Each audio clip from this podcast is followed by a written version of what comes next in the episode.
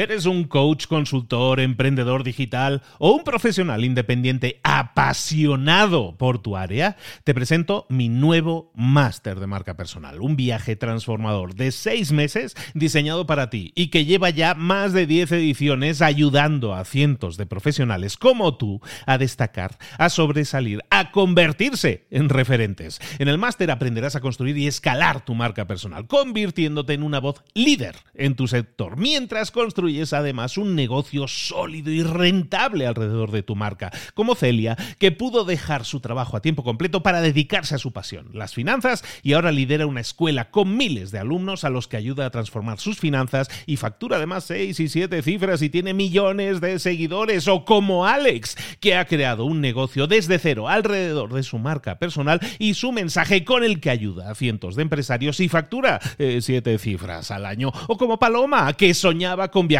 por el mundo y que ahora vive como nómada digital con cientos de miles de seguidores y más de 17.000 alumnos. Gracias al máster, su sueño pasó de ser una idea a una realidad rentable y reconocida.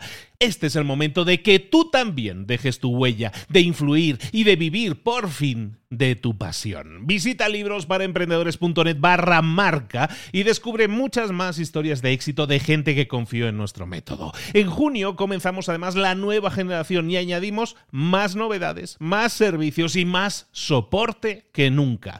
Únete a la élite de profesionales que ya están cambiando sus vidas. ¿Estás listo? ¿Estás lista para desarrollar tu marca personal y ser nuestra próxima historia de éxito? Pues visita librosparaemprendedores.net barra marca y comencemos. Una de las claves principales para tener éxito en una empresa es generar los beneficios que esa empresa se merece tener. Pero para generar esos beneficios muchas veces nos olvidamos de una de las cosas más fundamentales, que es la de fijar los precios, la de ponerle precio a nuestro producto, la de ponerle precio a nuestro servicio, a todo eso que estamos vendiendo. Le ponemos precio, sí, le ponemos un precio, pero le ponemos precio de la forma más simple posible. Vamos a ver las, las fórmulas simples de poner precio. Pero hay muchas más claves a la hora de fijar los precios, a la hora de definir precios, hay diferentes modelos. Hoy, aquí y ahora en Libros para Emprendedores vamos a ver hasta 12 modelos diferentes para definir los precios de tus productos y de tus servicios. Si lo defines correctamente, eso puede marcar la diferencia que haga de tu empresa, de tu negocio, algo súper, ultra productivo. Lo vamos a ver aquí ahora en el libro Fijando Precios, un libro del año 2010 fantástico que te va a ayudar a entender muchísimas, muchísimas otras formas de poner precio a las cosas, de fijarles el precio, de ajustar lo que llaman el pricing. Todo eso lo vemos, como decíamos, aquí ahora en libros para emprendedores. Sin más, comenzamos.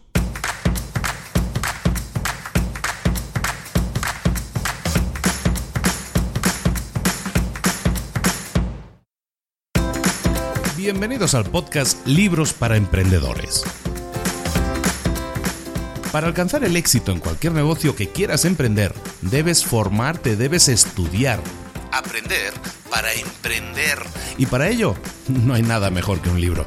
En el podcast Libros para Emprendedores te ayudamos de tres maneras. Primero, seleccionando los mejores libros del mercado para ayudarte a emprender, a mejorar en tu emprendimiento. Segundo, te ofrecemos gratis un resumen de los puntos más valiosos explicados en cada libro. Y tercero, te damos finalmente pasos a seguir para poner en práctica todas esas lecciones aprendidas y así poder acortar tu camino hacia el éxito ya sea marketing, ventas, liderazgo, emprendimientos, mentalización, eh, vamos a analizar lo mejor de lo mejor, de los mejores libros del mercado y te lo vamos a dar todo bien masticadito y listo para ser aplicado.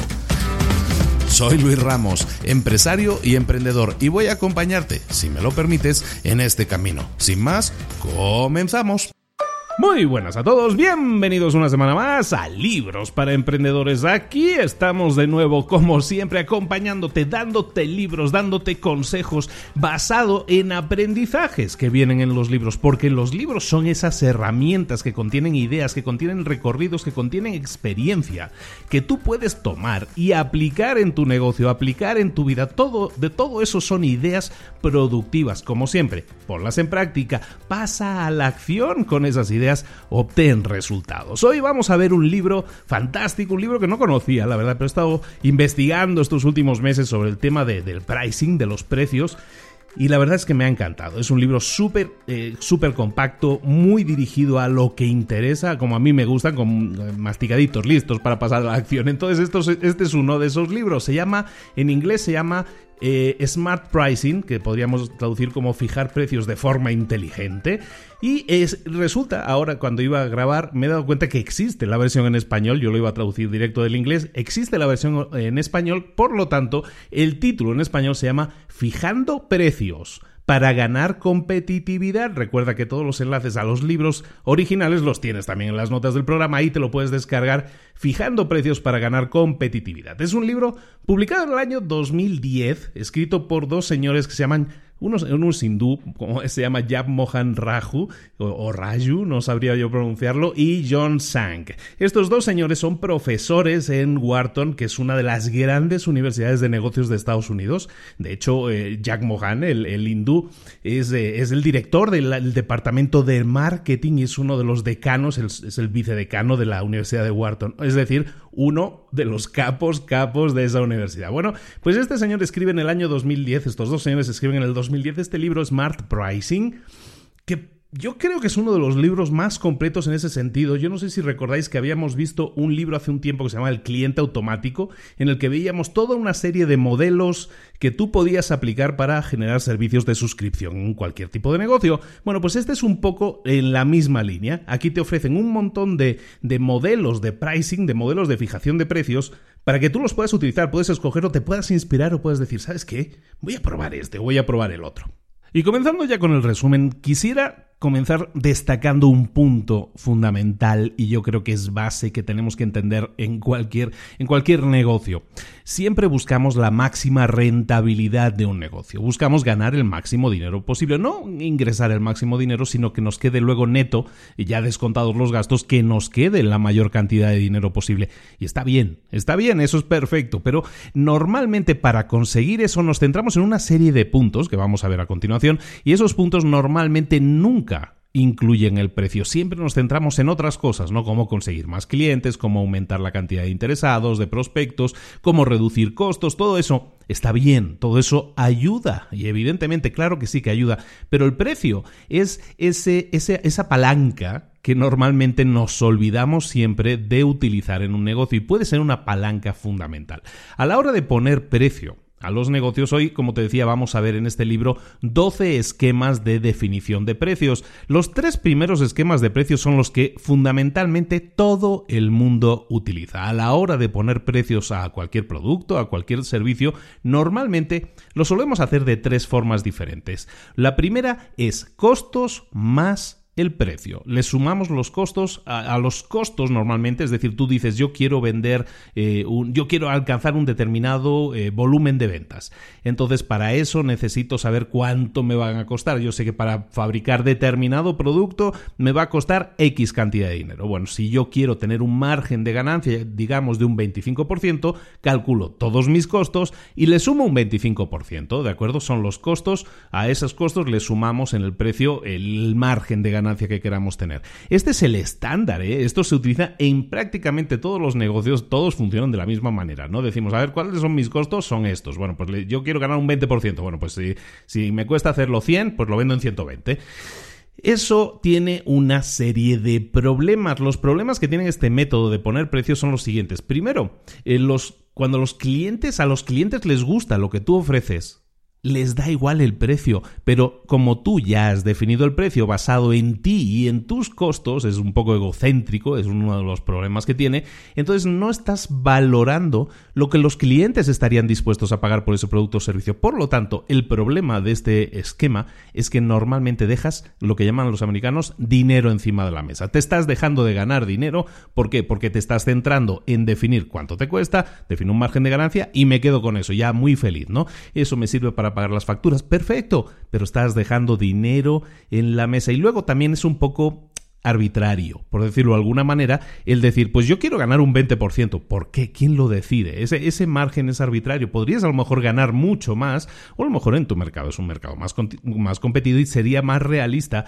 hacer otro tipo de valoraciones. Entonces, este esquema, a pesar de ser probablemente el más utilizado, no es el mejor posible. Entonces, este es un esquema, ¿no? Calcular costos y sumarle un porcentaje de ganancia. El segundo esquema que la gente suele utilizar mucho es la definición de precios basados en la competencia.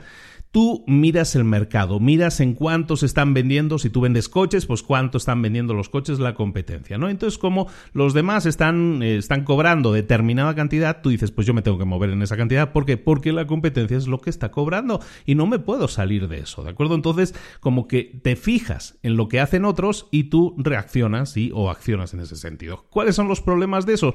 Pues el, el obvio, ¿no? Que esto es como muy pasivo. Tú no estás enfocándote en los clientes, no estás enfocándote en crear valor para los clientes, en crear un producto que, adoren y todo eso. No, te estás buscando eh, quiénes son la competencia y te estás fijando en la competencia, pero no en los clientes. Le dejas el trabajo de investigación de mercado, por decirlo alguna, por decirlo de esta manera, se lo estás dejando a la competencia, con lo cual el conocimiento del mercado, el conocimiento de los clientes, el mayor contacto con los clientes lo tiene tu competencia, no tú.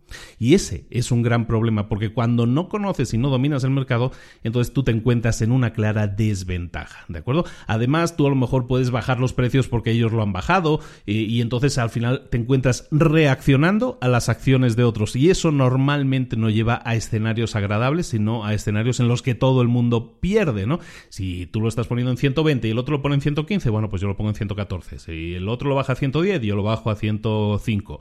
Y así vas bajando, vas bajando y ¿qué se baja? Pues las ganancias, que es lo que nosotros estamos buscando. Buscamos ganar más dinero, tener más dinero neto, no lo estamos consiguiendo porque estamos bajando precios, bajando el precio de acuerdo a lo que hace la competencia. Entonces ese es el problema principal de, este, de, esta, de esta forma de fijar precios basada en la competencia, que es el segundo modelo. Te recuerdo que vamos a ver 12 modelos diferentes. El tercer modelo, y son de los tres modelos que utilizan normalmente todo el mundo, son, eh, eh, es la fijación de precios o el establecer los precios basado en los clientes, que en principio no suena mal. O sea, tú te imaginas más o menos cuánto está dispuesto o, o averiguas cuánto está dispuesto a pagar un cliente por determinado producto, determinado servicio, y lo que haces es definir el precio de ese producto, de ese servicio, pues de esa manera. ¿Cuáles son los problemas de eso? En principio parece que no tuviera ningún problema, ¿no? Estás averiguando lo que, lo que quieren pagar y se lo haces pagar, ¿no? Es una buena opción, no es una mala opción, pero eso lo que, lo que anima a la gente, lo que permite es que la gente se enfoque en comparar. Esa es una, una cosa que nosotros debemos eh, evitar. Nosotros tenemos un producto, lo que nosotros queremos es que se fijen en nuestro producto por el producto en sí, por el valor que estamos generando. Si yo me fijo más que nada en cuánto quiere pagar un, un cliente por un determinado producto, a lo mejor lo estoy poniendo en un precio que hace que ese cliente se ponga a comparar con otros proveedores para ver si lo encuentre más barato, a ver si lo encuentra más barato. Entonces, eso normalmente también impide que muchas veces premies a tus mejores clientes. A lo mejor tus mejores clientes son los que están comprando habitualmente. Y entonces en vez de premiarlos, en vez de darles los descuentos a ellos, tú te centras en crear descuentos, pero para los nuevos clientes. Entonces eso normalmente no es bueno porque no te permite retener a los clientes a largo plazo. Y sabemos que la retención de clientes a largo plazo te genera muchos más ingresos que el estar captando constantemente clientes nuevos. Entonces ese es el problema principal, ¿no? Que nosotros siempre nos centramos en estos tres esquemas que hemos visto, que es, eh, digamos, el calcular costos y sumarle un porcentaje de ganancia, el precio basado en la competencia o el precio basado en los clientes. Entonces, todos tienen sus ventajas, son interesantes, la, muchísima gente los utiliza, probablemente tú que me estás escuchando también los estás utilizando, es muy normal, no hay que avergonzarse, no es un problema. Lo que pasa es que hay más cosas que podemos hacer. Fíjate en lo siguiente, como decíamos, hay una serie de palancas que tú puedes utilizar para levantar, para aumentar los beneficios de tu empresa. ¿Cuáles son esas cuatro palancas que tú puedes utilizar para aumentar tus beneficios? La primera palanca es las ventas, evidentemente. ¿Cuánto estás vendiendo? La cantidad de ventas que estás haciendo, evidentemente. Cuantas más ventas, más ingresos. Y normalmente de ahí salen más beneficios. Entonces, una primera palanca son las ventas. La segunda palanca son los costos variables. ¿Qué son los costos variables? Normalmente, bueno, puede variar, pero en cada empresa, eh, por eso se llaman variables, pueden variar, pero normalmente tienen que ver con la producción, con la entrega. Entonces son los costos de los materiales, los costos de fabricación, los costos de envío, eh, los costos de los servicios que nosotros pagamos. ¿Y por qué se llaman variables? Porque dependen de la producción. Si yo fabrico 100 zapatillas, pues mm, tengo una serie de gastos de materiales y de producción. Si yo fabrico 100.000 zapatillas, evidentemente los costos son variables, aumentan. ¿De acuerdo? Entonces hay una serie de costos que se llaman variables, ¿no? Entonces, si tú ajustas los costos variables, pues puedes tener más beneficios. ¿Por qué? Porque reduces costos, por ejemplo, entonces tus beneficios son más, porque aun manteniendo los mismos ingresos, si ajustas tus costos variables, pues puedes conseguir una ganancia. El tercer tipo de palanca que tú puedes utilizar en un negocio para aumentar tus beneficios son los costos fijos. Hemos visto las ventas, los costos variables. El tercer tipo son los costos fijos. ¿Qué son los costos fijos? Pues son esos costos que tienes que pagar sí o sí cada mes vendas o no vendas. Tú tienes que pagar sueldos porque tienes personas contratadas. Tú tienes que pagar el alquiler del local, el alquiler de la fábrica, el alquiler de la máquina, el seguro, eh, las altas del, del agua, de la luz, del gas el hosting de tu página web, todo eso lo tienes que pagar sí o sí. Aunque no vendas nada, tú lo tienes que pagar cada mes. Por lo tanto, son costos fijos. Evidentemente, ¿cómo podemos aumentar los beneficios? Igual que con los costos variables. Si yo ajustara y, gasto menos en costos fijos, que no es una mala estrategia tampoco, podría aumentar mis beneficios cobrando lo mismo, es decir, vendiendo la misma cantidad, ingresando la misma cantidad de dinero. Si yo reduzco mis costos, es lógico que me quede más dinero. Y el cuarto punto, la cuarta palanca que puede aumentar nuestros beneficios es esa gran olvidada que decíamos, que es el precio. Entonces hemos hablado de los cuatro puntos. Evidentemente el precio la vamos a desarrollar, a desarrollar durante todo el episodio. Entonces ahora, ahora nos entretenemos con esa, pero decirte eh, cuatro detalles principales. En el libro hablan de una serie de datos muy interesantes, muy ilustrativos. El primer dato que te dicen es que estas cuatro palancas, ventas, costos variables, costos fijos y precio, tienen un impacto en nuestros beneficios. Por ejemplo, si tú reduces tus costos fijos un 1%, eh, los beneficios de la, empresa no aumentan un 1%, sino que aumentan un 2.45%. Es decir, yo reduzco eh, costos fijos un 1%, mi rentabilidad aumenta un 2.45%. Excelente. Si yo aumentara un 1% las ventas de mi negocio, aumentar un 1% las ventas de mi negocio, eso generaría unos beneficios en mi empresa. Esos beneficios eh, representarían en promedio un 3.28%. Es decir, estamos hablando costos fijos. Si yo los reduzco un 1%, mi rentabilidad aumenta un 2,45. Si aumento mis ventas un 1%, aumentaría mi rentabilidad un 3,28 si yo redujera mis costos variables un 1%, conseguiría un 6.25 más de, de, beneficios. Entonces, como ves, los costos fijos, reducirlos, pues no representa tanta mejora. Sí representa mejora, pero es un 2. algo por ciento. Eh, aumentar las ventas también representa algo, pero es un 3.28% por cada punto porcentual. Y, bajar los costos variables también aumenta las ventas un 6.25%. Ese es el, el, de los que más aumentan. Pero si yo aumentara los precios un 1%, ojo a esto, si yo aumento los precios en promedio un 1% en mi empresa, mis productos o servicios, los aumento un 1%, las ganancias, los beneficios aumentarían un 10.29% en promedio. Entonces estamos hablando de que por orden de importancia, lo más importante que deberíamos ajustar son los precios, porque un 1% de ajuste de precios significa más de un 10% de ganancias. Eh, bajar los costos variables un 1%, sí representa un 6 y pico. aumentar las ventas un 1% representa un 3.28. O bajar los gastos eh, fijos, pues representa un 2.45. Un 2.45. Por lo tanto, ya para que no nos perdamos en tantos números, queremos decir que hay cuatro palancas que afectan a nuestros beneficios. Eso lo tenemos claro, ¿no? Son ventas, costos variables, costos fijos y el precio.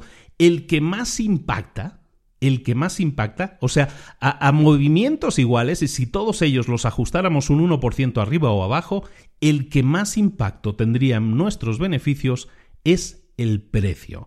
Por lo tanto, en otras palabras, los beneficios de una empresa dependen de muchos factores. Y hay muchos factores que podemos ajustar. Podemos ajustar los precios, podemos ajustar los costos fijos, los costos variables, el volumen de ventas que tenemos, todo eso lo podemos ajustar. Pero lo que va a tener mayor impacto en nuestros beneficios es el precio.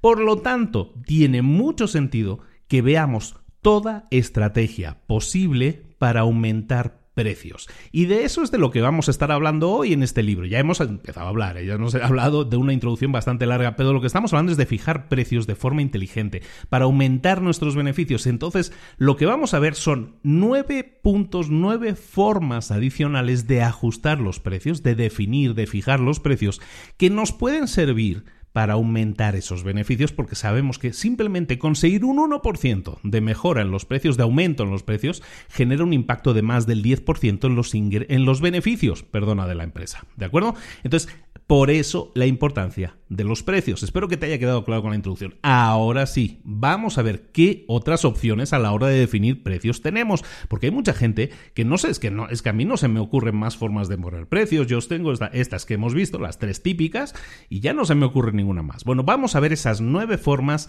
adicionales creativas de poner precios a tus productos, a tus servicios, y ojo, no quiere decir que todas estas opciones sean válidas para ti.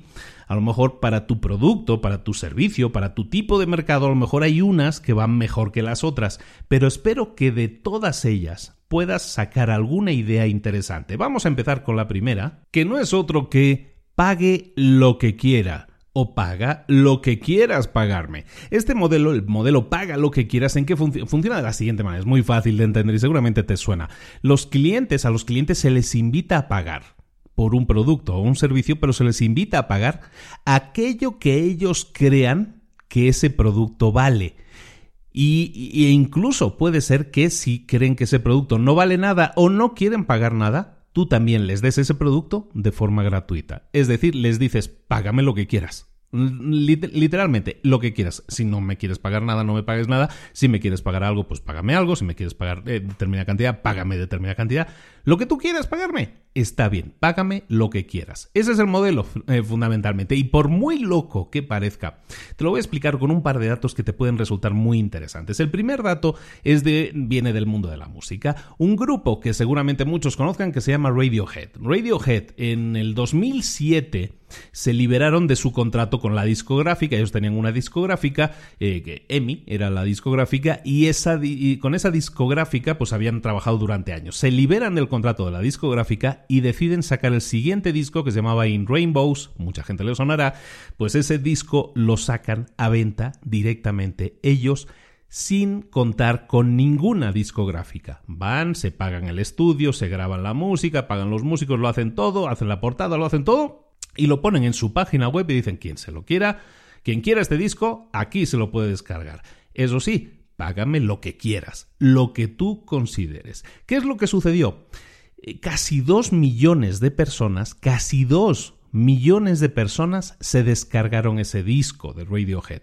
¿Qué pasó? Eh, porque la gente dirá, claro, se lo descargaron y de gratis. Con lo piratas que somos todos, seguro que se lo descargaron gratis. Bueno, la mayoría sí. El 60% de las personas que se lo descargaron no pagaron absolutamente nada y tuvieron el nuevo disco de Radiohead gratis que de alguna manera es lo que estaba pasando igualmente con el tema de la piratería, ¿no? Entonces, en ese sentido, 60% de esas personas se lo descargaron gratis. Eso quiere decir que el 40% restante sí pagó. ¿Cuánto pagaron? Bueno, pues en promedio pagaron 2.26 dólares cada una de esas 40, de ese 40% de personas que sí pagaron. Eso generó para el grupo 1.6 millones de dólares, lo que hizo que ese grupo tuviera más ingresos que si hubiera sacado ese disco a través de la discográfica. Es decir, ganó más dinero incluso aunque el 60% de personas se lo descargaran gratis. Además, la, banda ofrecía una caja de eh, ¿sabes? Una caja de coleccionista, ¿no? Con un disco adicional, con más canciones, y eso lo vendían por 40 libras y vendieron casi 100.000 copias. Es decir, por un extra, por un bonus, por un upsell, que se llama normalmente, consiguieron casi 100.000 eh, copias más vendidas de a 40 dólares. Pues imagínate cuánto es eso 4 millones de dólares. Entonces, entre la caja de coleccionista, 4 millones de dólares, prácticamente 4 millones, ¿eh? 3,800 o por ahí. Entre los 3,800 de la caja de coleccionista y el 1,800 millones de dólares que se embolsaron por la venta de Págame lo que quieras, pues fueron casi, no, fueron casi 6 millones, prácticamente casi 6 millones, 5 millones y medio de dólares, quitando todos los gastos. En definitiva, un negociazo, un negociazo si lo vemos desde el punto de vista monetario.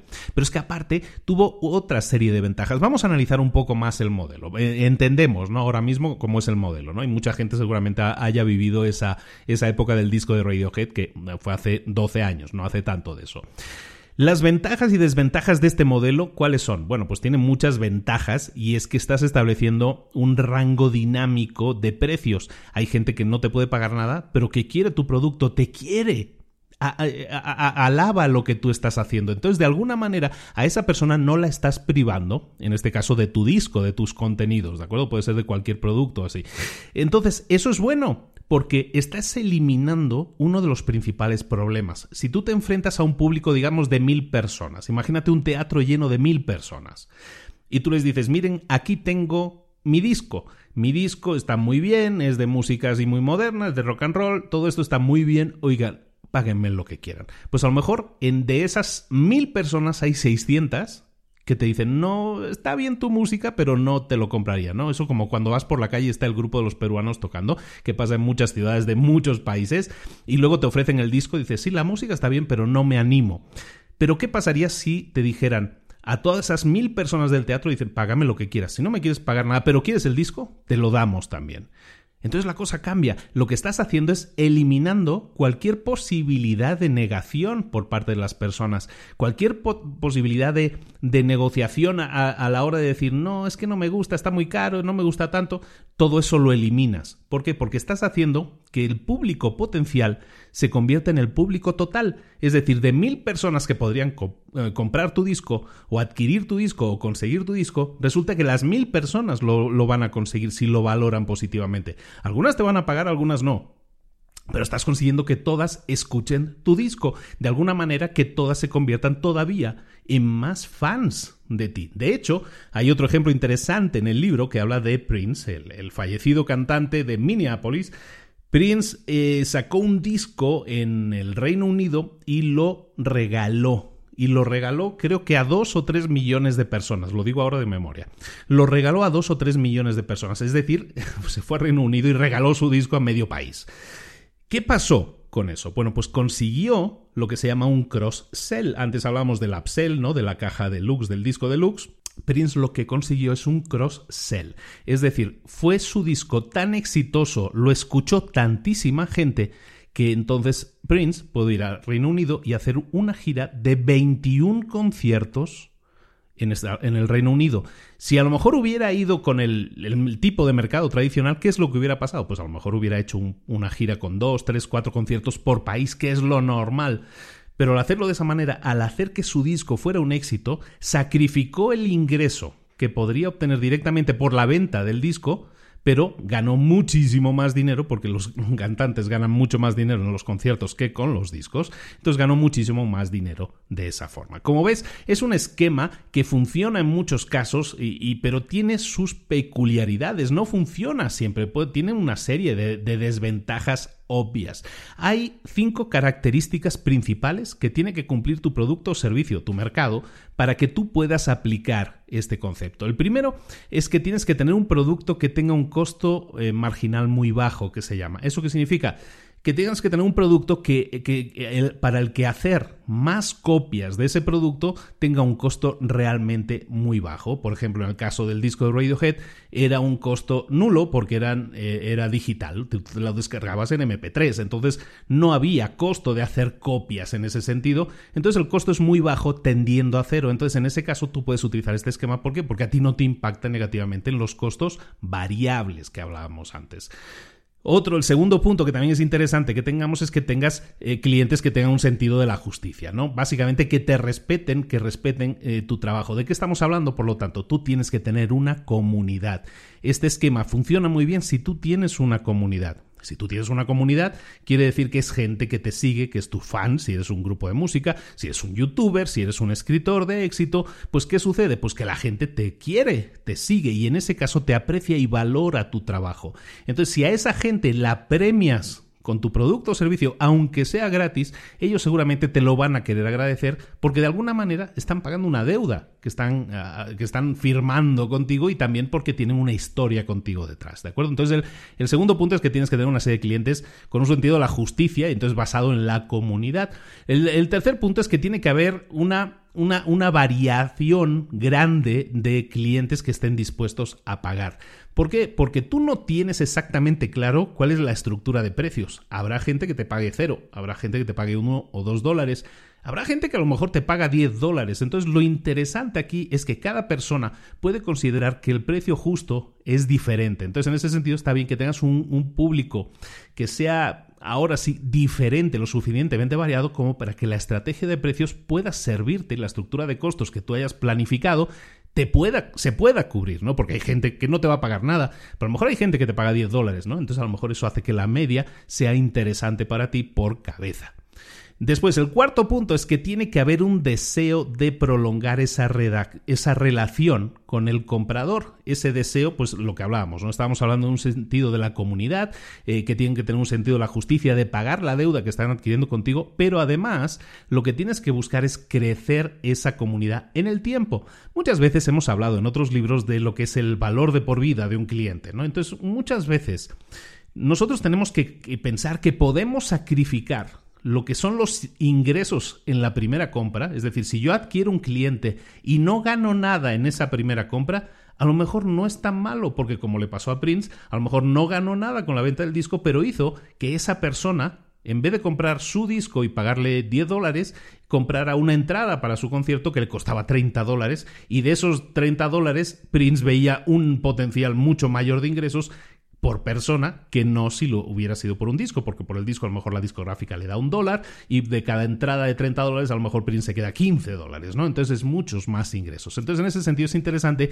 que podamos cultivar una relación a largo plazo, que estemos buscando crear relaciones a largo plazo. Por lo tanto estamos hablando de nuevo de temas comunitarios, ¿no? De crear una comunidad. Y luego, el quinto punto muy importante es que esto funciona muy bien en mercados muy competitivos y aunque suene, eh, suene, suene contrario a la lógica, lógica realmente tiene sentido. Cuando tú estás en un mercado muy competido y utilizas este tipo de estrategias, eso te permite destacar automáticamente sobre el resto. Si todo el mundo escribe libros y todo el mundo cobra 5 o 10 dólares por los libros y tú llegas y dices, no, págame lo que quieras, tú te estás diferenciando automáticamente de la competencia. Evidentemente, si tienes un buen producto, si tienes una buena comunidad, lo que haces es diferenciarte de los demás, te haces memorable. Entonces, en ese sentido, en un mercado muy competido, eh, muy competido este tipo de estrategias te permiten, eh, pues de esa manera, mm, destacar sobre el resto y convertirte en una persona única.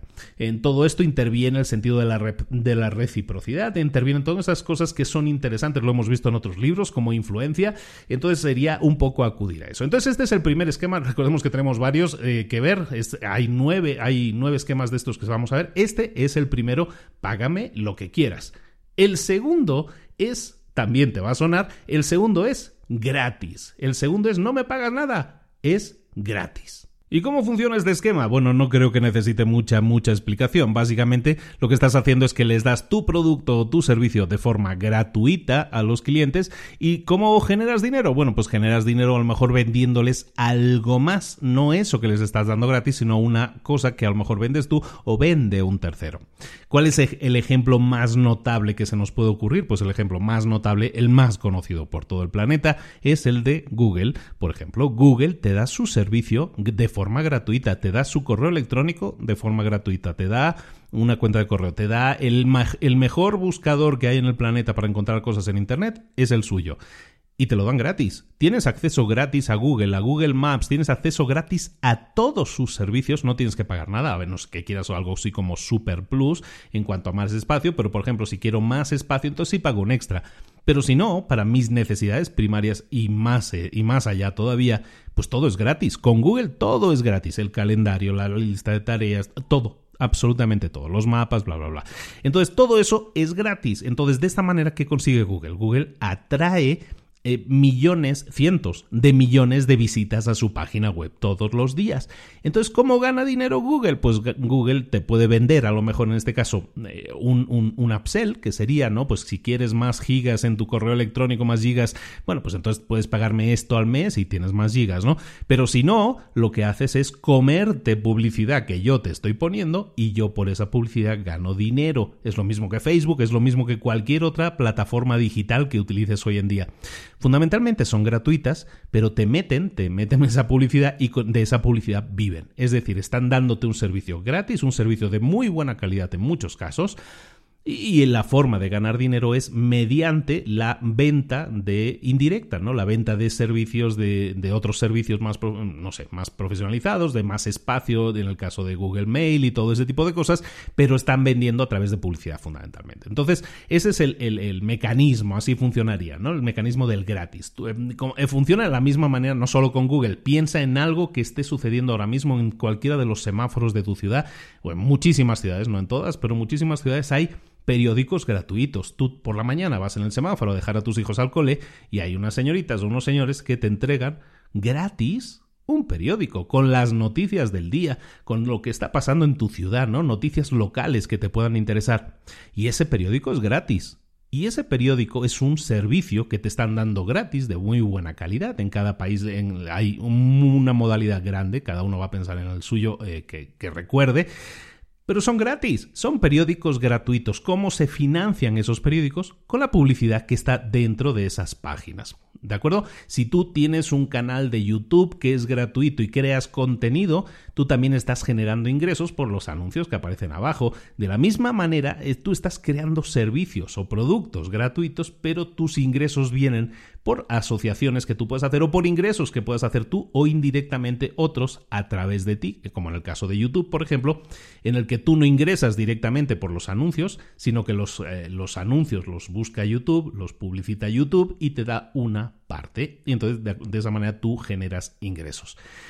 ¿Cuáles son las ventajas de todo este, de todo este esquema? Pues bueno, pues muchísimas, ¿no? ¿Por qué? Porque pues estás generando contenido de interés, estás generando estatus y eso es muy bueno para tu imagen de marca, pero tienes para eso necesidades. ¿Qué necesidades tienes? La primera, que tienes que construir una base de usuarios normalmente muy grande. De nuevo, porque hay mucha gente, a lo mejor un 60, un 70, un 80%, que no paga nada por tu producto o servicio, pero que lo está recibiendo y lo está utilizando. Entonces tú lo que quieres es monetizar y para eso necesitas la mayor cantidad de gente. Cuanta más gente utiliza tu producto, mejor te va a ir a ti en cuanto a ingresos. La creación de contenidos puede ser de muchas formas diferentes, como hablábamos del ejemplo de YouTube. YouTube se financia de esa manera y los contenidos ni siquiera los crea el propio YouTube. YouTube no crea contenidos. Bueno, algún canal tiene por ahí, pero YouTube no genera contenidos. Wikipedia no genera contenidos. Su modelo de negocio se basa en que otros creen los contenidos y ellos simplemente ganan dinero con ello mediante publicidad, mediante donaciones, en el caso de Wikipedia. Entonces, básicamente, tienes que pensar esto. Tú estás haciendo una oferta gratis y eso puede significar, en teoría, perder dinero, pero eso lo que hace es que esa persona vaya a tu tienda. Si tú tienes una tienda física y ofreces gratis eh, un vaso de horchata o un vaso de la nueva bebida energética, ¿qué va a pasar? Que la gente va a entrar a la tienda porque pues, le van a dar una bebida energética gratis o lo que sea que estés promocionando pero la gente entra a tu tienda. Entonces, si entra a tu tienda o entra a tu página web, lo que estás haciendo es exponer a la gente a un número de ofertas mucho mayor. No solo la estás exponiendo a esa marca o esa bebida energética de prueba, sino que hay un montón de más productos en tu tienda y los estás exponiendo, los estás exponiendo todos a esos visitantes. Eso también puede ser interesante para ti porque entonces puedes vender indirectamente esos productos. ¿Qué vas a necesitar para que este esquema funcione, este esquema del gratis te funcione? Básicamente necesitas una cosa muy clara y es un mercado de dos caras que se llama. ¿Cuál es ese mercado de dos caras? El mercado de dos caras es el, primero, que es el más, el más grande, es el mercado de la gente que lo quiere gratis y va a utilizar tu producto gratis. Entonces, si tú tienes un producto gratis, imagínate los que utilicen Dropbox utilicen Evernote también lo saben, es el mismo esquema. Tú estás utilizando ese producto gratis. Entonces, tú perteneces a ese primer gran segmento de mercado, el que lo utiliza y gratis. Pero Para que este esquema funcione necesitas un segundo subesquema, un segundo subgrupo de gente. Dentro de ese gran, de ese gran mar de gente que utiliza tu producto, tiene que haber algunos de ellos que estén tan enamorados de tu producto que lo necesiten tanto que estén dispuestos a pagar.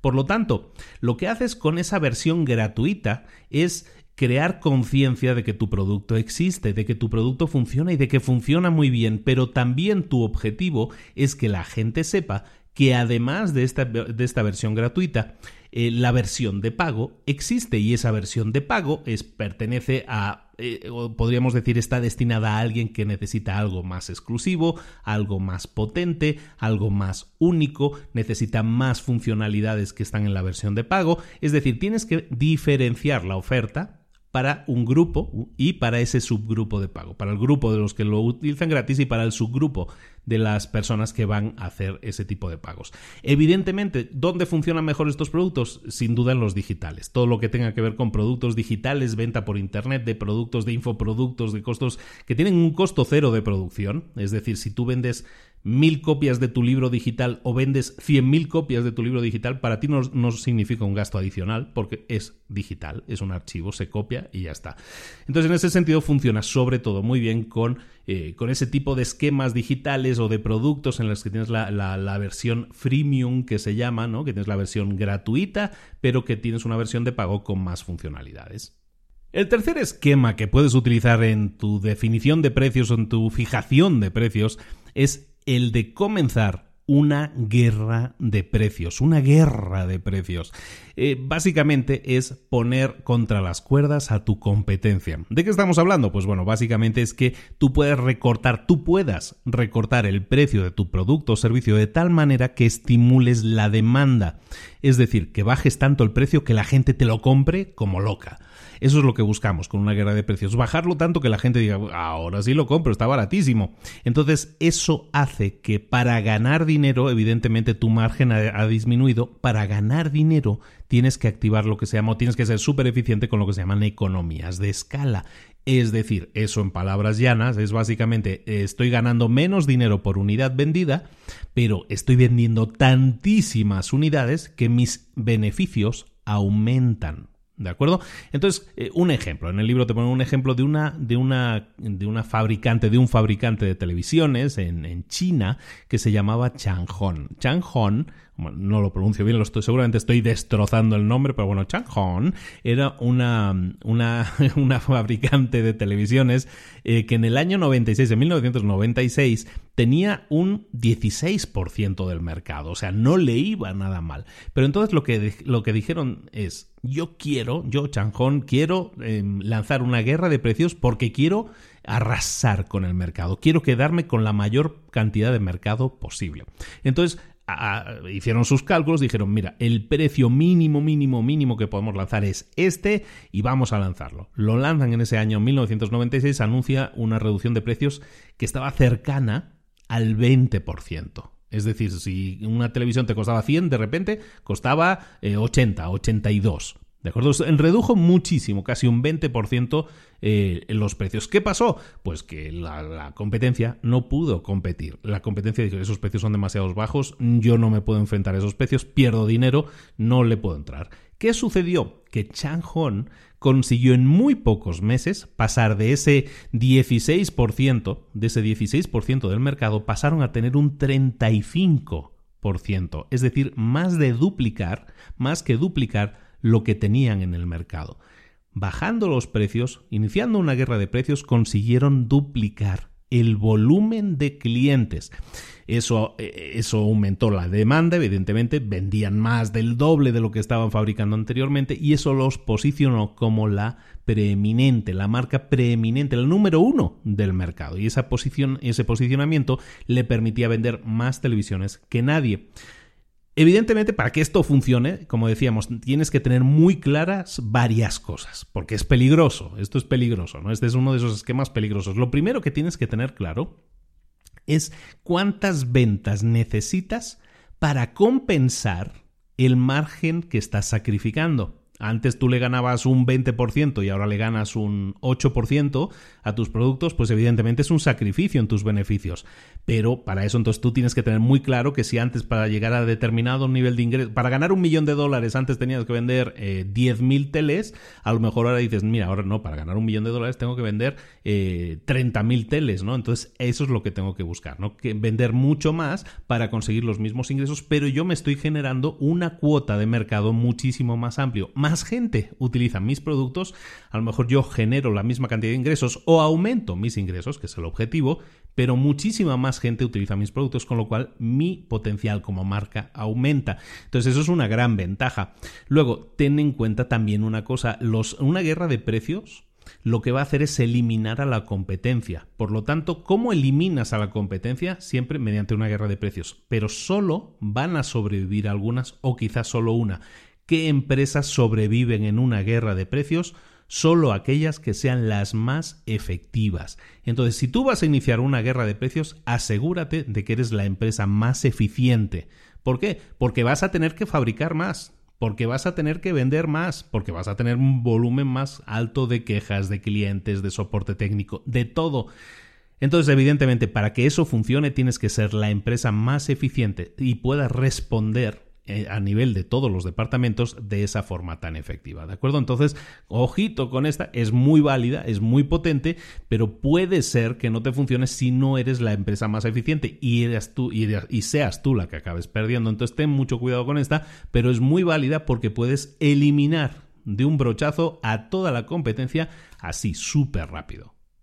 ¿Dónde funciona mejor este? ¿En qué tipo de negocios funciona mejor? Bueno, funciona mejor sobre todo en temas eh, electrónicos, en las líneas aéreas, por ejemplo, en ese tipo de cosas funciona bien, en, temas electrónicos o computadoras, ordenadores personales, teléfonos, en, ese sentido todas esas funcionan muy bien porque, y lo estamos viendo hoy en día, sobre todo con los teléfonos, los smartphones, hay una guerra de precios grande y, por ejemplo, llegan las empresas chinas, que están fabricando ahora en plan OnePlus, en plan Xiaomi, y todas estas están generando muchísimo potencial en el mercado, se están acaparando un montón de rango de mercado. Porque porque están metiendo productos de muy buena calidad, pero a precios muy inferiores. Es el mismo producto que si te estás comprando un Samsung Galaxy o te estuvieras comprando un iPhone, es la misma tecnología por dentro prácticamente pero a un precio, a, lo mejor a la mitad de precio. Entonces, eso hace que te quedes con una cuota muy alta de mercado. Evidentemente, necesitas ser muy óptimo, como decíamos, muy eficiente con, tu, eh, con tus economías de escala para que puedas crecer y dar respuesta a lo que te van a pedir, que son más producto, más producto. La cuarta estrategia de fijación de precios es pensar en pequeña escala. Pensar en pequeño es, una, es un esquema súper interesante, me encanta este esquema y te lo quiero, bueno, te los explico todos, pero este me gusta especialmente. Se trata de que eh, a los clientes, en vez de que paguen más, lo que haces es ajustar la, la ración de lo que estén sirviendo, de lo que estén recibiendo, y entonces que paguen, como dicen en el libro, que paguen centavos o que hagan eh, micropagos, que paguen paguen poquito, que hagan, eh, aquí en México habla, hay, una que dice, eh, en pagos chiquitos. Entonces, de esa manera la gente consume mucho más. ¿Por qué? Porque siente que está pagando mucho menos, ¿no? Y entonces eso hace que aumente muchísimo el número de usuarios. Ejemplos, por ejemplo, eh, el de la música, ¿no? Antes que hablábamos de Radiohead como un ejemplo posible, pues en el tema de la música, por ejemplo, teníamos que antes de que existiera iTunes y, todo esto, que podías comprar las canciones sueltas, antes de todo eso, para los que se acuerdan, que hay muchos que ya no han crecido en esa época, tú comprabas los discos y comprabas un disco entero comprabas el disco, comprabas el CD, el, cassette en su época, estoy hablando ya cosa muy pretérita, ¿no? Pero estabas comprando por 10, 15, 20 dólares, más o menos era el cambio lo que, lo que tú gastabas en un disco completo que tenía 10, 12, 14 canciones.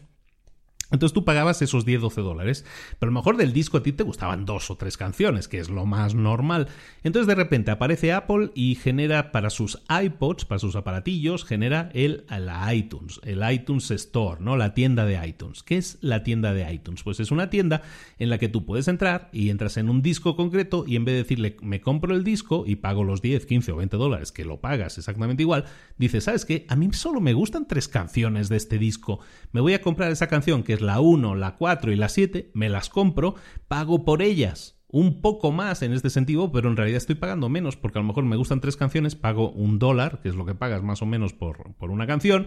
Entonces dice, pues pago un dólar por la 1, un dólar por la canción 4 y un dólar por la canción 7 y he pagado 3 dólares y tengo las tres canciones que yo más escucho y que más me gustan de ese disco. Entonces he pagado 3 dólares, ya no he pagado 10, 15 o 20 dólares. De esa manera lo que estás haciendo es crear esos micropagos que estábamos diciendo por una parte, en este caso del producto, y eso es muy interesante porque entonces me permite comprar más. Y eso ha hecho que, por ejemplo, que Apple se haya quedado con el 70, porque ellos más o menos se quedan con el 70% de, de porcentaje de cada venta. Eso quiere decir de cada dólar se quedan el 70%, 70 centavos. Entonces se están quedando básicamente el 70% de todas las ventas de música del planeta en un gran volumen, porque iTunes es la tienda que más vende.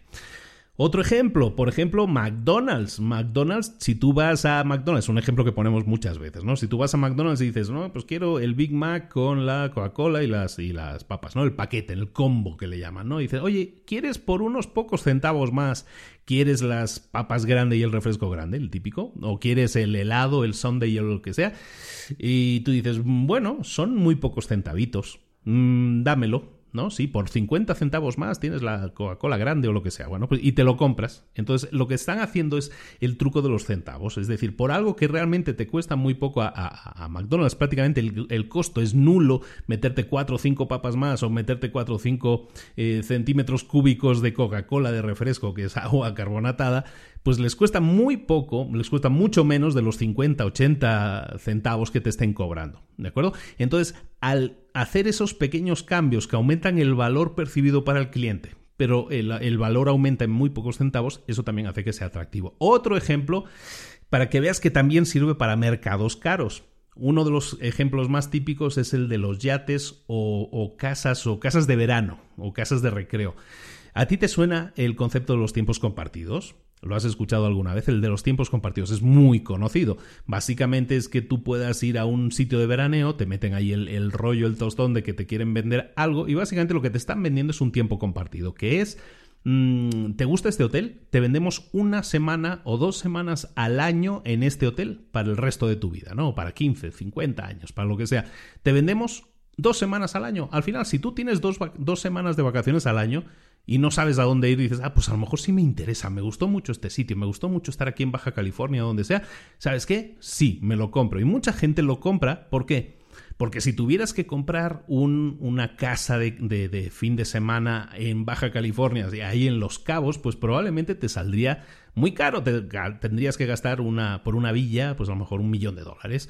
Y de esta manera no tienes que gastarte un millón de dólares. A lo mejor tienes que pagar, sí, una determinada cantidad que no es pequeña al año, pero a lo mejor dices, ¿sabes qué? Pagas dos mil dólares al año o mil quinientos dólares al año durante 50 años, ¿no? Y pagas 75, 80 mil dólares al año, no pagas el millón de dólares al final y tienes tus dos semanas de vacaciones. Entonces eso les permite también a los que están vendiendo eso decir, pues yo construyo una casa de un millón de dólares, vendo 25 eh, veces esa casa y estoy consiguiendo 25 clientes que la disfrutan cada uno dos semanas al año y yo estoy generando muchísimo más ingreso que si hiciera la casa y la vendiera. ¿De acuerdo?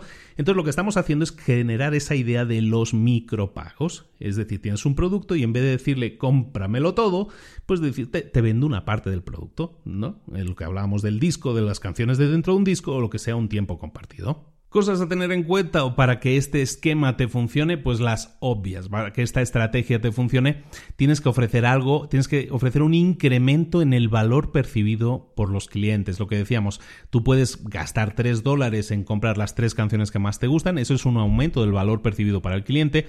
O eh, pensar en pequeño, recuerda que pensar en, en centavitos, pensar en céntimos, depende del país, le llaman diferente. Pensar en esos centavos significa que a lo mejor vas a tener que reinventar la oferta, tienes que reformatear tu producto o tu servicio para que el ajuste de precio tenga sentido de acuerdo a la oferta. De acuerdo, ya no, si tú vendías casas, ya no estás vendiendo casas, estás vendiendo tiempos compartidos, estás cambiando la oferta, literalmente, ¿no? Lo mismo que lo que hablábamos con iTunes, tú ya no estás vendiendo discos, estás vendiendo canciones, estás reinventando la oferta para que de esa manera el valor percibido por el cliente sea mayor. Quinto ejemplo, quinto tipo de, fijación de precios que puedes utilizar son las rebajas automáticas.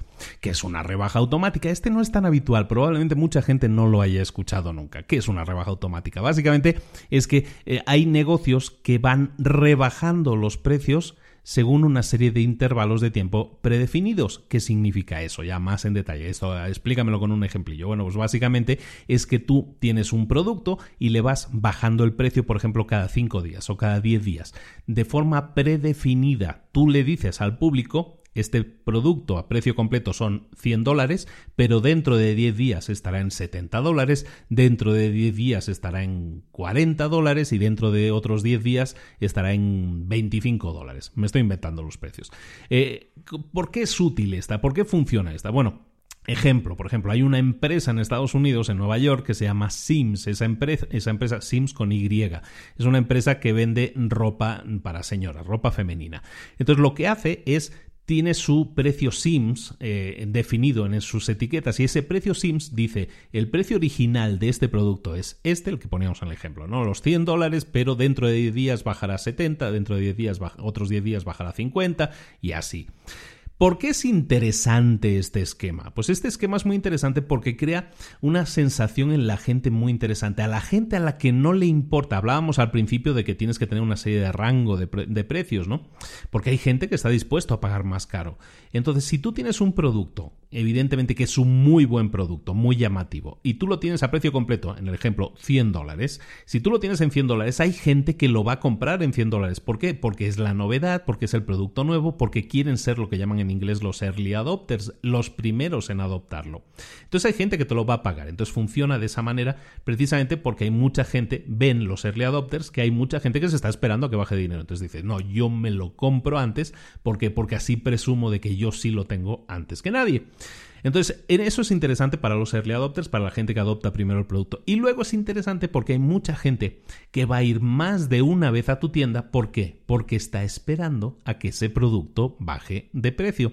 Y como decíamos antes, para otro ejemplo, Tú lo que necesitas es que cada vez más gente entre a tu tienda. Y si más gente entra a tu tienda porque está esperando a que el producto baje de precio, pues vas a tener más circulación de gente y más, más probabilidades que a lo mejor mientras están esperando que baje el producto, el, yo qué sé, el vestido rosa, pues a lo mejor mientras tanto se compran unos zapatos porque ya bajaron de precio.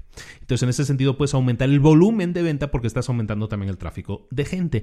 Y luego hay gente que está esperando la rebaja, pero no se pueden eh, esperar eternamente. Hay, una, hay un concepto que se llama la subasta holandesa, que básicamente habla de eso, que es una subasta holandesa. Es una subasta en la que los precios, en una subasta normalmente es quién da más, ¿no? O sea, empezamos con el precio a 100 dólares, a ver, ¿quién da 110? ¿Quién da 115? ¿Quién da 120? Eso es una subasta. Una subasta holandesa es al revés. Este precio es de 100 dólares. Eh, a continuación va a bajar el precio a 95 dólares. Ahora va a bajar a 90 y en algún momento alguien lo va a comprar.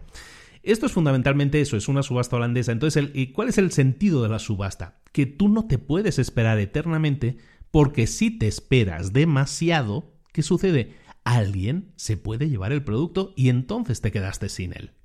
¿Ves la psicología que hay detrás de eso? Entonces es muy interesante este esquema, muy poco conocido, pero si lo utilizas adecuadamente, ¿qué va a suceder? Que vas a generar interés. Por, evidentemente, para que funcione tienes que tener productos que sean, que, que caduquen, ¿no? Esto funciona muy bien para temas de ropa, por ejemplo, de cosas de temporada, cosas navideñas, y así funciona muy bien con cosas de temporada porque estás consiguiendo llamar el interés de las personas y decir, ay, mira, este, eh, eh, van a bajar de precio, se van a poner a 50 dólares dentro de dos semanas, pero ¿y si alguien se los lleva antes? Mira, ya solo queda un par de zapatos de la talla 36 o lo que sea, ¿no?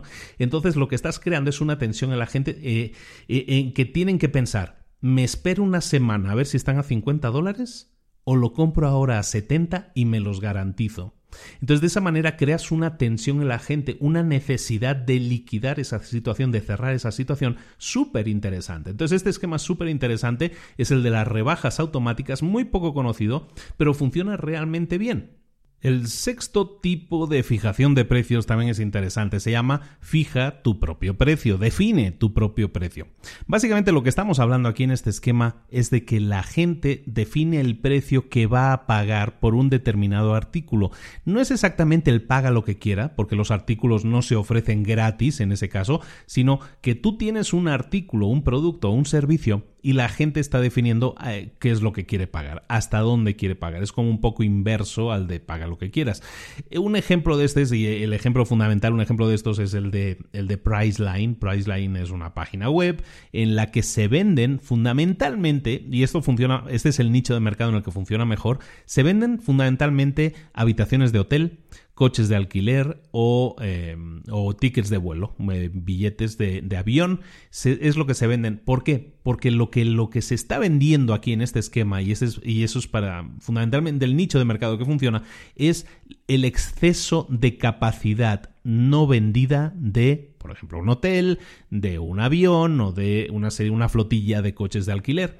Entonces, lo que, si tú tienes un hotel, por ejemplo, este esquema te puede funcionar muy bien porque lo que estás haciendo es rematar, si lo queremos ver así, ese, ese exceso de habitaciones que se te han quedado vacías, ese exceso de asientos que tiene tu avión, a lo mejor hay 20 o 15 o 10 asientos en tu avión que no has conseguido colocar, entonces lo que haces es decirlo en este tipo de, de efecto de qué es lo que me quieres pagar, cuánto me ofreces, cuánto es lo que me pagas, ¿no? Es una especie de subasta inversa, como estábamos diciendo antes en el otro ejemplo, y de esta manera este mecanismo de, de fijación de precios te sirve para ahora sí, optimizar tus ingresos. Si yo soy la compañía aérea y yo voy a volar igualmente o yo tengo una compañía de autobuses y voy a hacer igualmente ese trayecto, mejor que lo haga si está lleno, ¿no? Porque por lo menos, aunque algunos o la mayoría hayan pagado precio completo por el ticket, a lo mejor hay un 20% que han pagado la mitad de precio, pero de esa manera, pues yo estoy optimizando mis gastos, ¿no? Yo tengo que pagar igualmente mis gastos fijos y mis gastos variables. Entonces, para mí es mucho más útil de esta manera eh, llenar el avión o llenar el hotel o llenar el autobús. Entonces este es el ejemplo, ¿no? O sea, tú fijas tu propio precio y en este sentido pues hay maneras que hay mercados, mejor dicho, en lo que funciona mejor, que son estos mercados de transporte, mercados de hoteles en los que tienes un inventario que caduca en un determinado momento. El, inventario de un avión caduca en el momento en que ese avión eh, zarpa, en ese, ese avión parte, ¿no? En el zarpa son los barcos. Entonces, eso es lo que te tienes que fijar, ¿no? En qué mercados puede funcionar y entonces que las personas fijen sus propios precios de acuerdo a una oferta o demanda. ¿Por qué es interesante este esquema? Porque te permite eh, conocer una serie de sectores muy a fondo y con sectores me refiero también a nichos de mercado. Si tú empiezas a detectar que a lo mejor a través de tu página hay una serie de personas o de clientes que compran siempre viajes exóticos o detectas que hay una serie de personas que compran siempre viajes a Europa o hay personas que compran siempre viajes a España o al país que sea. ¿eh? Entonces tú puedes detectar micronichos de públicos a los que tú entonces puedes detectar y ofrecerles cosas mucho más concretas. En lugar de en tu página web ofrezco mm, billetes de avión muy rebajados, puedes decirle, ah, mira, estas personas, este grupo de personas que viajan siempre a España, les voy a enviar Ofertas de viajes a España, ofertas, ofertas, ofertas de viajes a España. Estas personas que viajan siempre a Asia o a Oceanía, les voy a enviar también ofertas, ofertas, ofertas de ese nicho de mercado. En definitiva, tú lo que puedes hacer con este tipo de público es perfilarlos cada vez más para enviarles ofertas mucho más específicas porque vas, conociendo mucho más los hábitos de consumo de esas personas y al conocerlos les puedes ofrecer por adelantado antes de que ellos hayan pensado oye yo ni siquiera había pensado viajar a Sri Lanka pero me ha llegado una oferta de un viaje a Sri Lanka brutal lo compré entonces, ¿cómo esa empresa lo ha sabido? Porque sabe que mis hábitos de consumo hacen que yo tire o me guste más comprar viajes exóticos y me han ofrecido ese viaje exótico. Entonces, por un lado, las compañías de vuelo están llenando y los hoteles están llenando mucho más a tope su, su capacidad. Entonces, en, definitiva, los gastos fijos eh, se reducen porque se reparten entre más clientes y están aumentando la rentabilidad de sus negocios. Y para, evidentemente, para los clientes es muy interesante también porque consiguen a muy buen precio unas ofertas muy interesantes. Es un ganar-ganar muy interesante también. El séptimo esquema también es muy conocido, muy popular, se llama suscríbete y ahorra. Suscríbete y ahorra se basa en sistemas de suscripción, evidentemente, y ¿qué haces? Lo que haces es ofrecerle a un cliente algo muy atractivo como es suscríbete y te vas a ahorrar dinero porque vas a estar eh, es el ejemplo de Netflix, ¿no? El típico ejemplo de Netflix que tú te suscribes a Netflix y entonces mientras estés suscrito tienes acceso a todo su catálogo de, audiovisual y de esa manera puedes consumirlo durante el tiempo que mientras seas suscriptor, mientras estés pagando. Esto funciona a muchísimos niveles y, dentro de este, de este capítulo se habla no solo de la suscripción, sino también del ahorro, visto también como la agrupación de, productos. ¿no? Vamos a hablar un poco más a detalle con algunos ejemplos. Por ejemplo, Amazon, la tienda número uno del mundo, tiene un servicio que se llama Suscríbete y ahorra. Suscríbete y ahorra lo que sirve es para que si tú, por ejemplo, mmm, consumes un determinado cereal, ¿no? O un detergente determinado, puedes suscribirte a ese detergente o a ese cereal y de esa manera que hace Amazon automáticamente, eh, de acuerdo a una periodicidad definida, es decir, yo a lo mejor mm, gasto cada tres semanas un paquete de cereal, bueno, pues cada tres semanas Amazon tú me vas a enviar un paquete de cereal nuevo porque sé que se me va a acabar, entonces cada tres semanas Amazon te lo envía. Entonces, Amazon, ¿qué gana con eso? Gana que hace más ventas, hace ventas repetitivas. En vez de venderte cereal una vez, te lo va a vender 12 veces al año. ¿De acuerdo? Entonces, en ese sentido es muy útil para Amazon. Por eso Amazon, eh, si sabe que te va a vender 12 paquetes de cereal, evidentemente te da un mejor precio que si solo le fueras a comprar uno. ¿De acuerdo? Entonces, en ese sentido es muy interesante el suscríbete y ahorra, ¿no? Eh, el ejemplo que te hablaba también de paquetes es el de que tú puedes en este sentido, agrupar una serie de productos y hacer mucho más atractivo la oferta. Por ejemplo, volvamos a McDonald's. McDonald's tiene un producto que es su producto más conocido y todo el mundo lo conoce. En, Latinoamérica es la cajita feliz, en el resto del mundo la Happy Meal. La comida feliz o la cajita feliz lo que hace es juntar, y es normalmente el objetivo, el target es el niño, lo que hacen es decirte, mira, en esta cajita tienes el refresco, las papas, la hamburguesa, y un juguete. Entonces lo que hacen es agrupar dos cosas diferentes, agrupar en un mismo paquete una parte comida y una parte juguete. Yo en este libro he descubierto un dato que yo no conocía y es que McDonald's es la empresa del planeta que más juguetes vende. ¿Cómo los vende? Vende 1.500 millones de juguetes cada año. Lo que pasa, los vende dentro de Cajita Feliz, dentro de las Happy Meal. Es la juguetera número uno del planeta. Es brutal el dato. Entonces lo que hace McDonald's es, como te digo, agrupar paquetes, agrupar en un paquete esos productos. Entonces es muy interesante en ese sentido porque esa promoción puede hacer mucho más apetecible un paquete. Es el mismo esquema que utiliza, por ejemplo, Disney. Disney en sus parques temáticos eh, se encontraba con un problema, que es que la gente llegaba a sus parques de Disney, iba a los parques, pero luego se iba por la tarde o por la noche y se iba a cenar a otros restaurantes, a otros lugares, se iba a Orlando o a donde fuera, se iban a consumir fuera entonces, ¿qué hizo Disney? Dice, pues Disney voy a meter mis propios resorts y meter hoteles y restaurantes y todo eso, transportes, y dice, y yo lo que, lo que voy a hacer es, a partir de ahora ya no te vendo billetes o boletos o tickets de acceso, lo que te vendo es el ticket, te vendo el transporte desde el aeropuerto, te vendo eh, la comida, te vendo los pases para las comidas especiales, te vendo toda una serie de cosas, te vende paquetes y de esa manera lo que hace es conseguir aumentar el ticket, el volumen de gasto de cada cliente.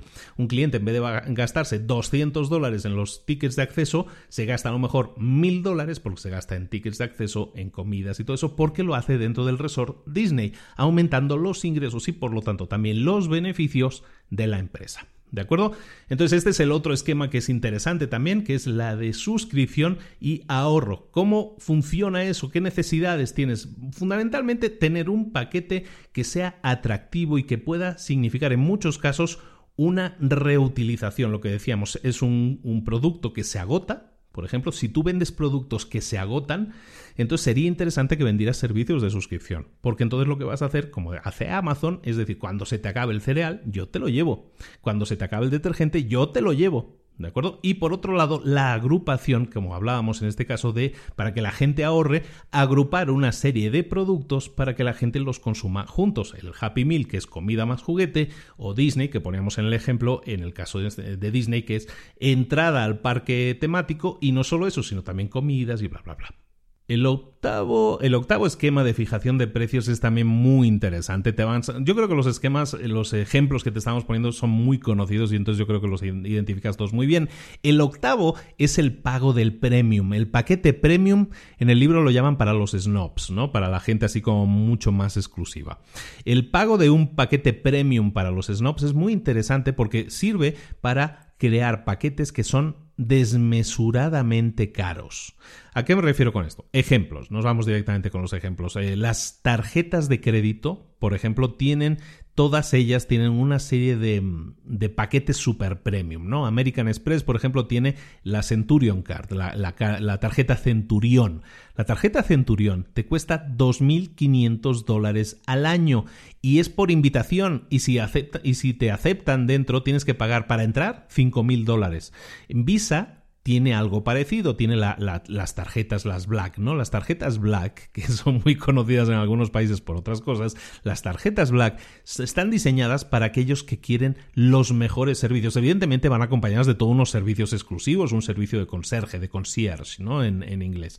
Bueno, pues este servicio son exclusivos y lo que estás haciendo es crear un servicio desmesuradamente caro. ¿Para qué? Para que haya a lo mejor una de cada mil personas que sean tus clientes o una de cada cinco mil personas que sean tus clientes que les interese. ¿Por qué? Porque son unos porque quieren presumirlo, simplemente porque quieren sentirse todavía más únicos y entonces no quieren tener una tarjeta American Express como el resto y dicen, no, yo quiero una Centurion, ¿no? Una Centurion. Em, eh, Donald Trump, el famosísimo Donald Trump, presidente ahora mismo de Estados Unidos, este señor, por ejemplo, en, los años 80 se hizo muy famoso porque hizo su primera Trump Tower, su su primera torre Trump que estaba en la Quinta Avenida, la famosa Torre Trump, que aún hoy en día es muy conocida, es como así como muy dorada y todo eso. Bueno, pues la Torre Trump se vendió exageradamente cara si los precios en Nueva York en los años 80 no eran tan caros como eran ahora, eran mucho más económicos, pero Trump lo que hizo fue vender sus apartamentos en ese, en ese edificio Torre Trump, lo vendió exageradamente caro y lo publicó, lo publicitó diciendo esto es solo para gente que lo pueda pagar. Es súper exclusivo, que si los grifos de oro, que no sé qué, bla, bla, bla. ¿Y qué, qué hizo? ¿Qué consiguió con eso?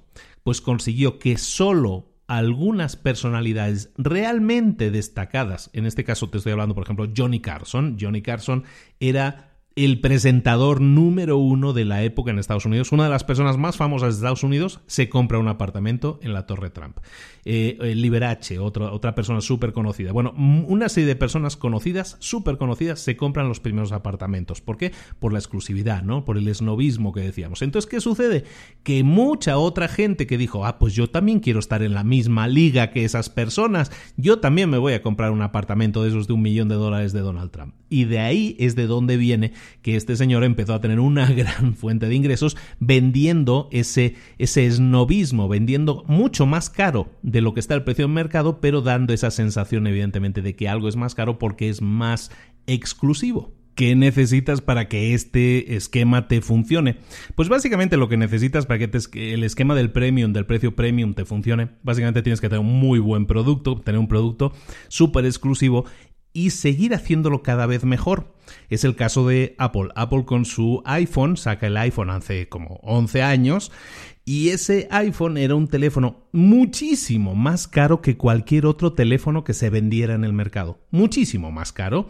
Pero claro, tenía cosas que lo hacían exclusivo, muy diferente, y lo que hicieron es con cada nueva iteración, con cada nueva versión, sacaban nuevas funcionalidades del iPhone, entonces evidentemente se quedaron ya desde el principio marcados como un teléfono caro en este caso, pero con un teléfono muy exclusivo que además han ido mejorando, mejorando con el tiempo y se ha quedado con esa sensación de exclusividad de producto más caro de lo normal, porque tener un iPhone es como más exclusivo que tener un Android, eso es un hecho. En este capítulo se menciona también que lo contrario, el efecto contrario, también funciona. Y nos pone el ejemplo de Netflix. Netflix es una empresa que nace al abrigo, nace como a la sombra de una empresa que se llamaba Blockbuster. Blockbuster era la empresa número uno de renta de alquiler de películas. ¿Cómo funcionaba Blockbuster? Pues su esquema de negocio era yo tengo una serie de películas que son más caras porque son las nuevas y luego tengo otro paquete de películas que son más económicas porque son las antiguas, las de stock. ¿Y dónde gano mi dinero? Pues sobre todo con esa diferencia de precios, diferenciando esos productos, unos más caros, otros más baratos. Y también, si te retrasas un día en devolverme la película, hay mucha gente que no sabe que esto era así, pero pues lo explico porque esto es historia reciente. Tú ibas a Blockbuster, alquilabas la película el viernes, la tenías que devolver el lunes. Si no la devolvías el lunes, la devolvías el martes, generabas un cargo extra y esa era una de las grandes fuentes de ingreso de Blockbuster. Netflix nace a la sombra de todo esto y lo que crea es un esquema de negocio completamente diferente. Todo el mundo conoce Netflix, supongo. Y lo que hace Netflix es crear un esquema en el que no hay diferenciación de productos. Tú compras el paquete de películas y entran todas, las nuevas y las antiguas, no hay diferencia y tienes acceso a todo el catálogo completo. Y además, no hay cargos extras si ves una película y la entregas fuera de tiempo, no existe nada de eso, es precio único, precio bajo, precio eh, conjunto para todo el producto, en este caso para todo el catálogo. Entonces en ese sentido es muy interesante y te digo, funciona en este caso también para bajar precios y para hacer un, un paquete conjunto súper interesante y diferenciarte de la competencia que a lo mejor cobra una serie de gastos extras no tan interesantes como era el caso de Blockbuster. Blockbuster se las vio y se las deseó para decir esto yo debería haber hecho lo mismo y no lo hice y qué pasó que Blockbuster se fue del negocio y desapareció. El último esquema de fijación de precios que vamos a ver, espero que te hayan gustado mucho, yo creo que da mucho que pensar y nos permite ser mucho más creativos a la forma de definir precios para nuestros productos y servicios. El último esquema, como te decía, se llama paga solo si funciona, el pay if it works. El paga solo si funciona, básicamente, ¿de qué va? Va de que tú solo vas a pagar si te funciona el producto o servicio, como dice su, descripción. ¿Cómo funciona esto y en qué mercados? Pues funciona prácticamente en todos los mercados. Hoy en día cada vez más mercados están aplicándolo. Ponen varios ejemplos en el libro. Uno que se me hizo muy curioso es el de la empresa Johnson Johnson. Es una empresa de, de ¿cómo se llama? farmacéutica. Ahora no me salía una empresa farmacéutica que en el año 2007 se fue al Reino Unido con este tipo de oferta. Te daba eh, te ofrecía era, una, era una, una, medicación contra el cáncer, una, una, nueva, una nueva medicación contra el cáncer, y te decía lo siguiente, era una medicación ultra cara, costaba como el tratamiento costaba como 4.000, 5.000 dólares, y te decía, si no, si después de cuatro dosis, si después de cuatro tratamientos con esta medicación no tienes un 25% de reducción del cáncer, es decir, si tu cáncer no se reduce en un 25%, te damos, eh, te devolvemos el dinero al completo, no cobras, no pagas nada absolutamente nada. Entonces, este paga solo si te funciona. Evidentemente lo puedes hacer cuando estás seguro de tu producto o servicio. Si tú sabes que tu producto en todos los casos representa un 25% de reducción del cáncer o más, entonces sabes que no vas a tener problema porque nadie te va a presentar la reclamación. O si el porcentaje es, es muy bajo, sabes que la venta va a ser tan alta que aunque tengas que devolver un 3, un 4, un 5% de las personas, igualmente sigue siendo un beneficio. Entonces es un esquema súper interesante y muchas, gentes, muchas empresas lo ponen en práctica. Por ejemplo, sin ir más lejos, Facebook o, por ejemplo, Google también lo utilizan. ¿Dónde lo utilizan? Pues en sus esquemas de venta de servicios publicitarios. Tú en Google no pagas un precio fijo por poner un anuncio pagas según la cantidad de gente que te haya hecho clic. Si tú pones un anuncio y nadie hace clic, tú no pagas nada. Si alguien te pone en Facebook lo mismo, tú pones un anuncio, si no, nadie ha hecho clic en tu anuncio, pues eh, evidentemente depende cómo lo configures, pero si nadie hace clic en tu anuncio, tú no vas a gastar nada. ¿De acuerdo? Entonces tú solo pagas si te funciona. Y cuanto mejor te funcione el anuncio, cuanto más gente haga clic, entonces más vas a pagar a la empresa. Tiene sentido, ¿no? Entonces este esquema funciona en un montón, en un montón de, de, tipos de empresas, de nichos diferentes. ¿Cómo funciona esto? ¿O cómo, por qué funciona? ¿Por qué es interesante? Pues básicamente porque mucha gente que dice, yo no quiero invertir lo que estás haciendo es ponerle como una garantía.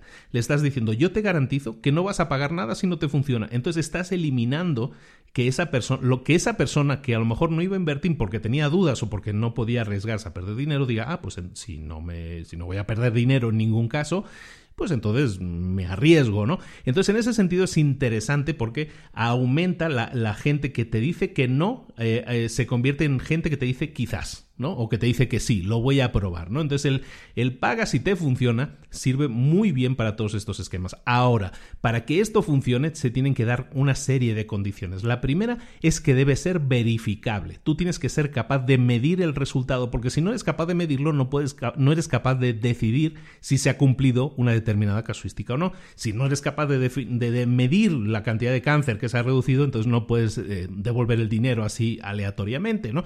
Tienes que ser capaz de verificar, de poder medir el resultado. Luego, por lo tanto, también eh, para que esto funcione, una transacción tiene que estar eh, definida por los objetivos, tiene que tener objetivos específicos. En ese sentido, es muy fácil de entender que si tú tienes definido un, objetivo determinado, es decir, quiero que la persona haga clic en mi anuncio, pues entonces ese objetivo se tiene que cumplir o no, y luego tienes que ser capaz de medirlo, tienes que eh, tener sistemas que te digan, oye, pues cuántos clics ha habido, por ejemplo, ¿no? Y por último, para que esto funcione, pues tienes que tener también una condición indispensable, es que el resultado positivo tiene que generar valor para ambas partes. ¿Qué quiero decir con esto? Pues que si tú tienes un acuerdo en el cual yo publico, hago publicidad en Google AdWords y Google AdWords publica mi anuncio, si el anuncio funciona y hacen clic, los dos tenemos que ganar. Google AdWords genera un ingreso, el que yo le estoy pagando, y yo genero pues probablemente un prospecto o una venta porque pues alguien ha hecho clic en mi anuncio y seguramente le va a interesar el producto y lo va a comprar, ¿no? Entonces es indispensable que en, la, en este tipo de transacciones se genere valor para ambas partes, que ambas partes estén ganando algo si la transacción tiene éxito, si se cumple lo que los dos deseamos, ¿no? En este caso que la gente haga clic o que el eh, que el cáncer remita, porque en este caso la empresa farmacéutica genera el ingreso del medicamento y la otra persona evidentemente tiene una ganancia a nivel de salud, ¿no? Entonces esos son los nueve esquemas. ¿Cómo aplicarlos? Ya estamos terminando. ¿Cómo aplicar estos esquemas? Pues de una manera muy simple, analizando cuáles son tus necesidades y analizando cada uno de estos esquemas y diciéndote, preguntándote a ti mismo, ¿Este esquema funcionaría para mi negocio? ¿Este esquema de, precios funcionaría para mi emprendimiento? Esa idea de negocio que tengo y que simplemente había pensado, ah, pues mira, le vamos a poner este producto un precio determinado, como decíamos al principio, los tres típicos esquemas de, fijación de precios, a lo mejor puede ser mucho más creativo o creativa a la hora de generar o de definir o de fijar los precios o el esquema o la estrategia de precios que vas a aplicar, ser mucho más creativo o creativa y utilizar esquemas totalmente diferentes, totalmente que en muchos casos nos pueden dar miedo. Yo sé que a mucha gente dice, eh, eso de darlo gratis, eso a mí me da miedo. Y si la gente no me paga a nadie, ¿qué, qué pasa? ¿no? Eh, hay esquemas que funcionan, como hemos dicho, mejor en determinados nichos de mercado. Analiza para tu negocio, para tu nicho de mercado, si te funcionaría mejor una cosa u otra. Pero analízalo y no tienes que aplicar los nueve. Puede ser que apliques solo uno o dos o tres. Pero con eso puedes tener más que suficiente. Recuerda que tú tienes una serie de palancas para aumentar los beneficios de tu negocio. Las palancas relacionadas con el precio, con el jugar con la fijación de precios, son las palancas que te van a generar la mayor cantidad de beneficios. Entonces, vale la pena que en vez de pensar cómo puedo reducir costos, que también está bien y es útil, en vez de eso, ¿por qué no empezamos a pensar cómo puedo reajustar mi estrategia de fijación de precios para aumentar exponencialmente mis beneficios?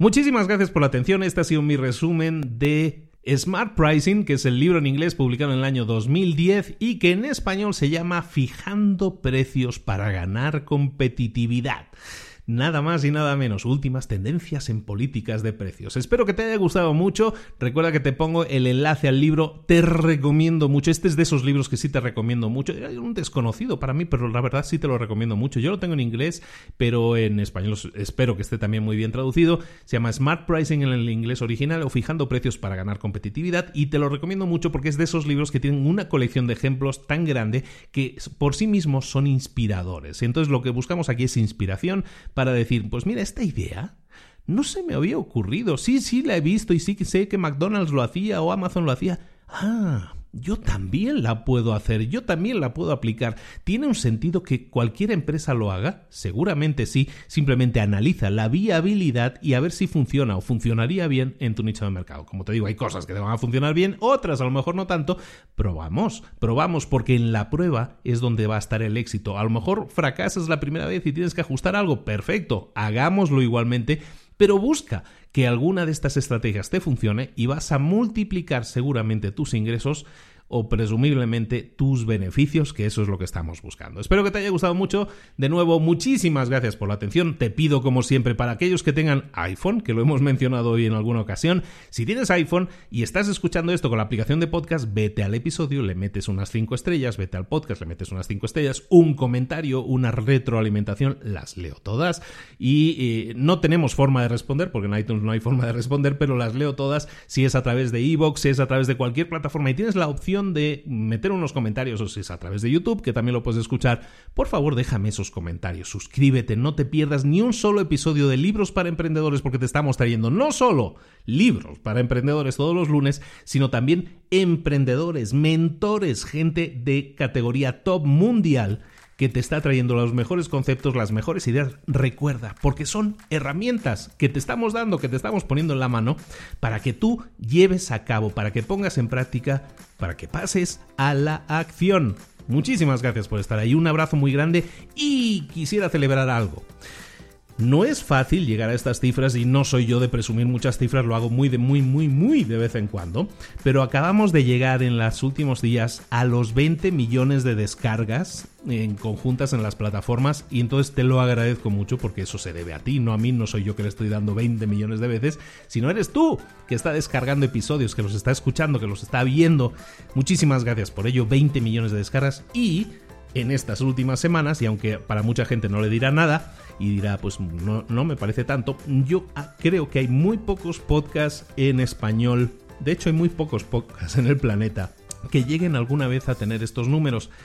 Pero los números que acabamos de alcanzar este mes son de un millón, de hecho lo hemos superado ya ampliamente, estamos en un millón, casi 100.000 descargas, un millón 100.000 descargas al mes tenemos tenido episodios en, el podcast de Hermano, en Mentor 360. Algún episodio ha llegado a 135 mil descargas y otro, otro está en 100 mil es una locura y, es una cosa que hay que agradecer mucho. Entonces, por lo tanto, muchísimas gracias. Eh, decía mi abuela, es de bien nacido ser agradecido. Gracias, gracias y gracias. Muchísimas gracias por estar ahí, por seguir escuchando y por hacer de este año el mejor año hasta la fecha de libros para emprendedores de toda la plataforma para emprendedores. Muchísimas gracias por estar ahí. Eso solamente son pilas, energía y ganas de seguir adelante y seguir creciendo. Muchísimas gracias por la atención. Un abrazo muy grande de Luis Ramos. Nos vemos la próxima semana con otro libro en Libros para Emprendedores. Un saludo, hasta luego.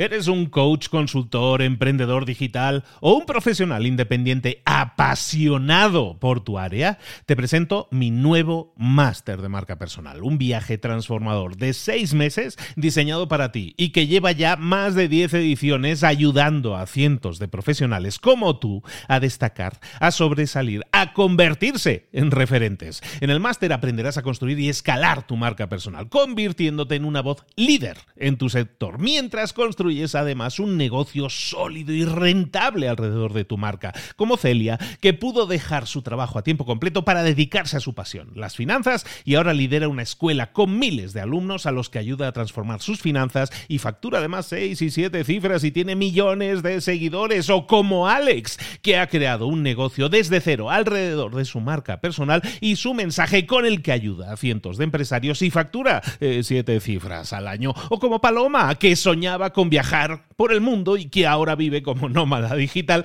con cientos de miles de seguidores y más de 17.000 alumnos. Gracias al máster, su sueño pasó de ser una idea a una realidad rentable y reconocida. Este es el momento de que tú también dejes tu huella, de influir y de vivir por fin de tu pasión. Visita librosparaemprendedores.net barra marca y descubre muchas más historias de éxito de gente que confió en nuestro método. En junio comenzamos además la nueva generación y añadimos más novedades, más servicios y más soporte que nunca. Únete a la élite de profesionales que ya están cambiando sus vidas. ¿Estás listo? ¿Estás lista para desarrollar tu marca personal y ser nuestra próxima historia de éxito? Pues visita librosparaemprendedores.net barra marca y comencemos.